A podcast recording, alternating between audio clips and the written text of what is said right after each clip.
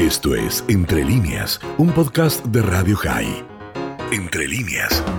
Está en línea el periodista deportivo Sergio Levinsky. Con él vamos a hablar un tema que ayer apareció en los medios y que él ya también ha tratado. Un árbitro de la Liga de la Primera División de Israel decidió cambiar de sexo con el apoyo de alguna manera de eh, su colegio arbitral y de la Liga Israelí eh, para poder seguir trabajando, en este caso con su nuevo nombre. ¿Cómo estás, Sergio? Dani Salzman te saluda. Hola Dani, ¿qué tal? ¿Cómo estás? Buen día. Bien, bueno, eh, relatás vos en Infobae esta historia que tomó de alguna manera los medios de prensa. Uno se pregunta por qué llama tanto la atención si no es el primer caso, pero tal vez viniendo de Israel quisiera que me contaras un poquitito cómo, cómo percibís estos cambios dentro de un deporte que uno tiene por bastante machista, a pesar de que en el último tiempo, por suerte, se ha incorporado no solo jueces de línea o árbitros mujeres, sino también el crecimiento en la Argentina, de a poquito, pero crecimiento al fin del fútbol femenino. Bueno, eh, uno celebra que eh, se haya tomado así o que se va tomando mejor este tipo de casos que deberían ser naturales, como vos bien decías, ¿no?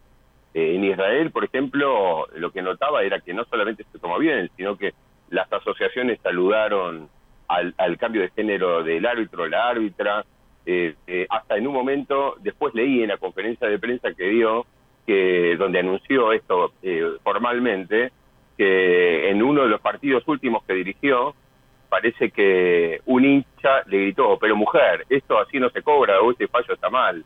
Y que le dio muchísimo orgullo, y a mí me parece muy bueno, porque eso significa que se naturalizó el hecho, ¿no? Vos fijate que lo que le criticaban era lo que falló. Eh, no le dijeron nada por haberse cambiado de género, lo que le criticaron fue lo que falló, con tanta naturalidad y siendo algo nuevo. Entonces, a mí me parece muy bueno eso, habla muy bien, me parece, de un, por lo menos una parte importante de la sociedad israelí, pero también en general del ambiente del fútbol. Yo creo que como todo es una cuestión de costumbre, se va a naturalizar y el fútbol eh, creo que va por ese mismo camino. En Argentina de a poquito se va naturalizando, vos fíjate un detalle, eh, Dani, que a mí me, llama la atención de España. Cuando vos lees los diarios españoles y hablan de la selección femenina de fútbol española, por ejemplo, eh, te dicen como título, hoy juega España, hoy juega la selección.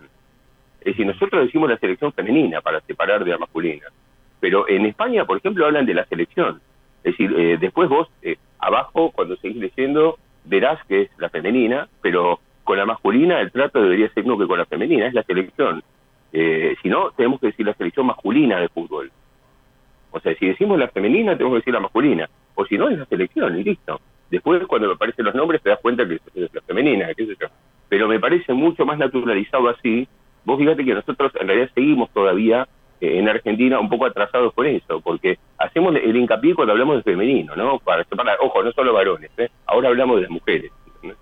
Sí, vos sabés que yo recuerdo haber ido a ver un partido de fútbol en Estados Unidos de la MLS y no te miento si el 70% o el 80% del público que estaba en las plateas eran chicas y eran chicas, chicas, digamos, pequeñas, eh, jóvenes, porque realmente el soccer es más popular allí, o lo era por lo menos hasta hace un tiempo, entre las mujeres que entre los varones y es uno de esos deportes que se juegan en la escuela. Eh, creo que al no tener nosotros eso, porque aquí era típico que los varones jugaban a la pelota y las mujeres jugaban, no sé, al cesto. Sí, a otra cosa. Sí, a cualquier cosa menos fútbol. Eh, y, me parece, no, me parece que en eso nos retrasamos. También hay un tema económico, ¿no? Porque si no aparece la posibilidad de profesionalizarse, es muy difícil que una joven pueda dedicarse de lleno a un deporte. Sí, es verdad. Ahora, igualmente creo que acá se está en camino. Acá hubo una lucha muy interesante de, muchas jugadoras, muy, muy interesante. Eh, y por otro lado, bueno, esta fue una iniciativa eh, para tapar parches, como se hace en AFA habitualmente, pero esto de los últimos dos años que se estableció un, un paquete salarial para mujeres, que es un paquete bajo, para mi gusto, pero es una manera de ir empezando. Eh, ahora, yo creo que el, mayor problema, vos lo dijiste bien, acá hay un, un tema con el fútbol profesional femenino, que es el hecho de que no hay divisiones inferiores.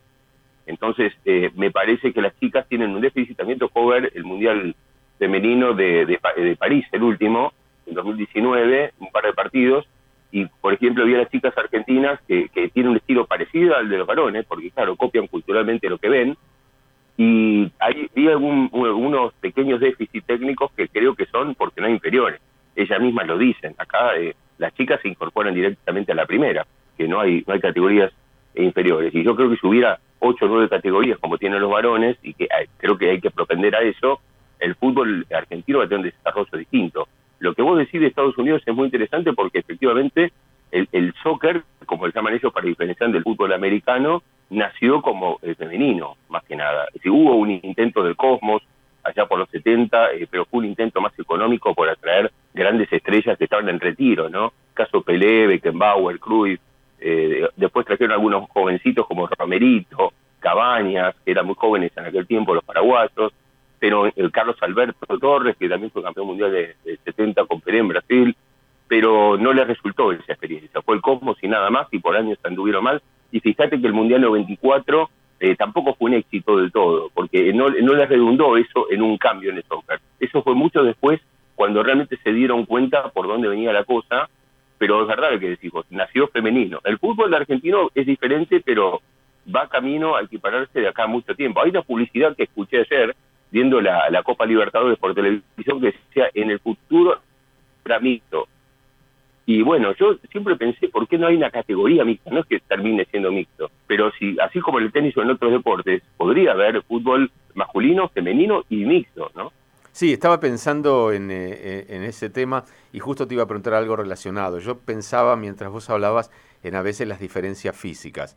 Claro, en el tenis no hay contacto, entonces es más fácil. Yo me imaginaba un choque entre algún jugador masculino, digamos, de 1,95 y, y 100 kilos, eh, en, un córner o en un choque contra una chica que por ahí mida 1,70, o sea, una altura más que respetable y pese 60 y pico de kilos.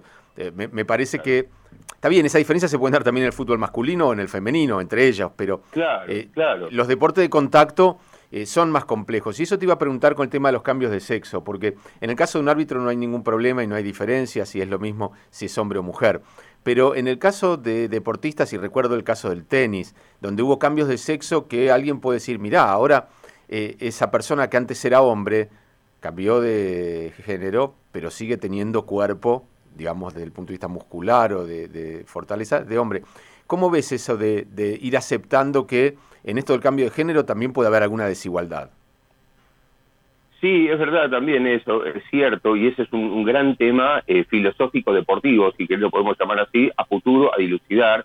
Yo me acuerdo, ¿te acuerdas el caso más fuerte que hubo tal vez en el deporte mundial? Fue el de Semenia, la atleta, ¿no? Sí, sí. Eh, que, que, bueno, eh, era un caso tremendo en el se quejaban este, por la diferencia física que había y que no es la misma competencia, y bueno, eso es cuestión de, de investigar y de ver qué se puede hacer para que sea lo más justo posible pero es muy, muy complicado, ¿eh? es muy complicado. Eh, efectivamente. no, es un tema discriminatorio, Sergio, pero el hombre más rápido, eh, digamos, en los 100 metros, es más rápido que la mujer más rápida en la misma distancia, por lo menos hasta hoy. Sí, sí, sí, es así, es así. Por eso es complicado el tema, por eso es un tema de, a debate. No es un, es un tema abierto, creo, no, no es un tema cerrado. Es para seguir investigando, viendo cómo se puede equiparar. Esto que vos decías también, por ejemplo, que es cierto, eh, una mujer este, más frágil jugando contra un, hombre menos frágil chocando en un partido de fútbol, marcándose por ahí, pero bueno, pasa como vos mismo dijiste con los varones, o sea que eso en realidad no es algo que, tenga que ver con la mujer o no, sino que con la fragilidad de los cuerpos. Hay también eh, mujeres que tienen cuerpos mucho más voluminosos y pueden chocar contra un hombre mucho más frágil, al revés. te, agrego, te agrego un tema peor todavía, Sergio, que tiene que ver con, lo, con el abuso, con lo sexual en un partido mixto una mujer podría decir, este señor me manoseó. Y, ah, y, el señor diría, mirá, si vos fueras hombre no estarías diciendo eso porque yo en un corner generalmente nos toqueteamos, nos empujamos, nos tiramos de la remera y nos tocamos la cola. Bueno, vos fijate lo que pasó en aquel partido de Valderrama con Michel, ¿no? En la Liga Española, un Real Madrid Valladolid, que hasta el día de hoy se habla que Michel le tocó los genitales a Valderrama para provocarlo. Ni siquiera por, por una cuestión de juego, fue para provocarlo y Valderrama dijo me quedé en silencio porque sabía que si reaccionaba y se puede hacer peor para, para mi equipo, eh, pero, pero se vio porque las cámaras de televisión lo tomaron en primer plano, ¿no? Eh, esto puede pasar, lo que yo creo que al final de cuentas, fíjate Dani, que estamos diciendo cosas que pueden pasar, pero que la mayoría de los casos son cosas que pasan en la vida y que son inevitables.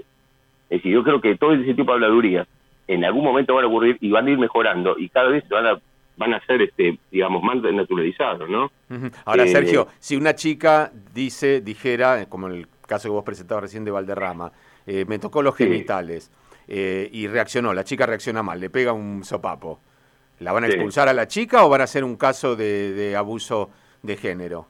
Lo digo en serio. Yo creo que lo que va a pasar ahí es que se va, a, se va a reglamentar, como todo. Va, a empezar a reglamentarse casos como estos. Porque también te digo algo, hoy por hoy con la tecnología es más fácil que antes, porque hoy tenés cámaras de primer plano en todos lados. Entonces hoy se va a poder ver.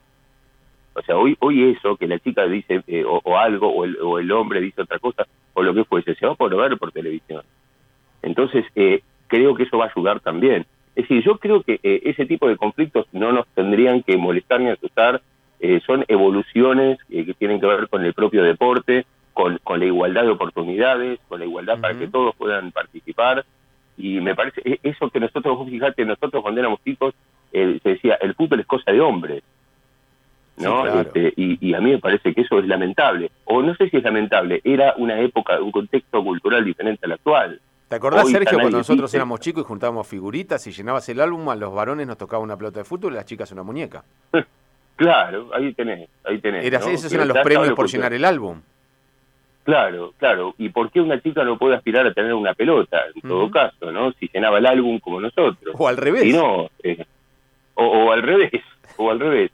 Bueno, y sin embargo es algo totalmente cultural que yo creo que deberíamos empezar a naturalizarlo y, por suerte también aparecen cada vez más chicas que hacen periodismo y que comentan los partidos y empieza a ser natural escucharlas hablando como debería ser de táctica y de cualquier otra cosa y, no por cómo visten o, si son lindas o lo que fuese, sino si saben o no saben, es lo que interesa acá, ¿no? que sepan y nada más, como cualquiera de nosotros también. Bueno, Sagui, se va a llamar Sapir, no, no, no, dije nunca el nombre, se llama Sagui Berman. Y se va a llamar Sapir Berman. Estaba recordando que en Israel, no en el deporte, pero sí en la música, hay un caso muy conocido porque ganó el Festival de Eurovisión, que es Dana International, eh, que se llamaba Sharon o Yaron, creo, eh, y se operó en Londres porque, claro, no la operación de cambio de sexo no estaba, estaba permitida en Israel pero totalmente reconocido y todos hablan de ella y, queda claro. Nosotros hemos pasado ya por esas situaciones, pero tal vez en el mundo del espectáculo. Vos fíjate que por suerte se ha naturalizado hablar de Florencia, eh, Florencia de la B o, de, quien fuera, como ella. Y de hecho han adoptado niños y, se han casado con hombres. Pero bueno, falta en el deporte un poco, ¿no?